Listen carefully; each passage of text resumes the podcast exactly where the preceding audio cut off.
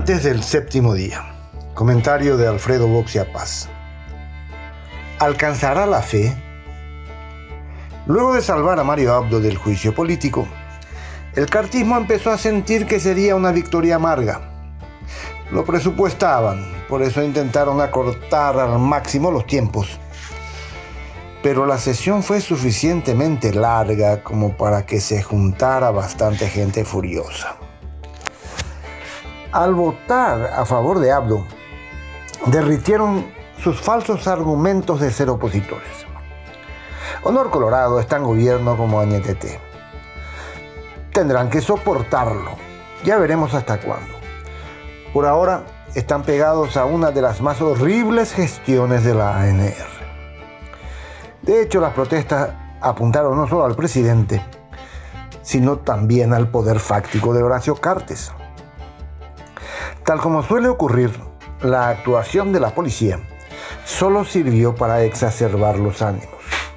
Alguien ordenó el abandono de la custodia del local de la ANR en una noche en la que hasta un noruego podría pronosticar que sería un objetivo de los manifestantes.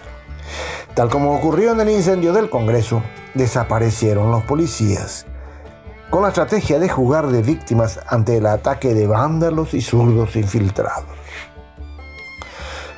Por cierto, una treintena de ellos fueron apresados e imputados. Pero al policía de civil que disparaba una escopeta contra los manifestantes solo lo identificaron 12 horas después ante la evidencia de que lo habían filmado desde todos los ángulos. Hay demasiado olor a estronismo en el caótico accionar policial.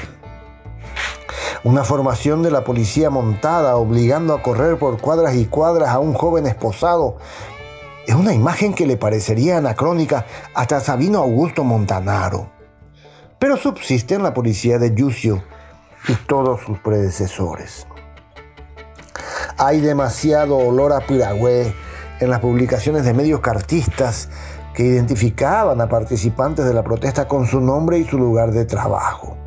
Son miserables los posteos en redes sociales de fanáticos colorados delatando a manifestantes porque eran becaria de Itaipú o funcionario de SNPP. Es como si siguieran considerando que el Estado paraguayo fuese propiedad del Partido Colorado.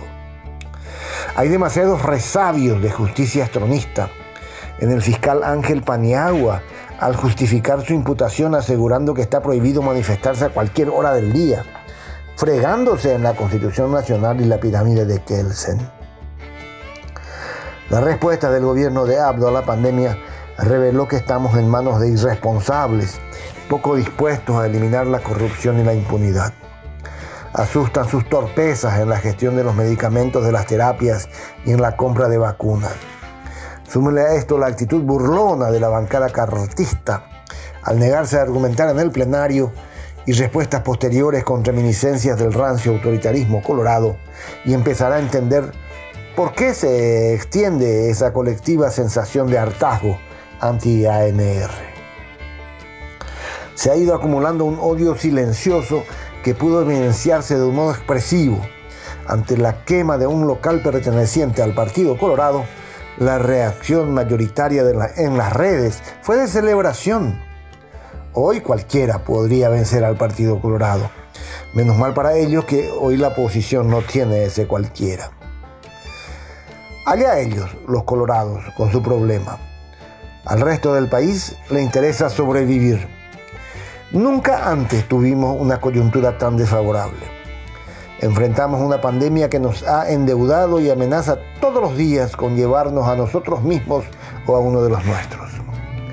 Nuestra raquítica estructura sanitaria ya resistió todo lo que pudo y somos conducidos por un gobernante débil rodeado por una mayoría de inútiles y dependiente de un líder al que quiso aplastar al comienzo de su mandato. Habrá que tener fe, mucha fe, porque los días que se avecinan serían complicados hasta para un estadista de la estatura de Winston Churchill. Y a nosotros nos ha tocado lo que nos ha tocado.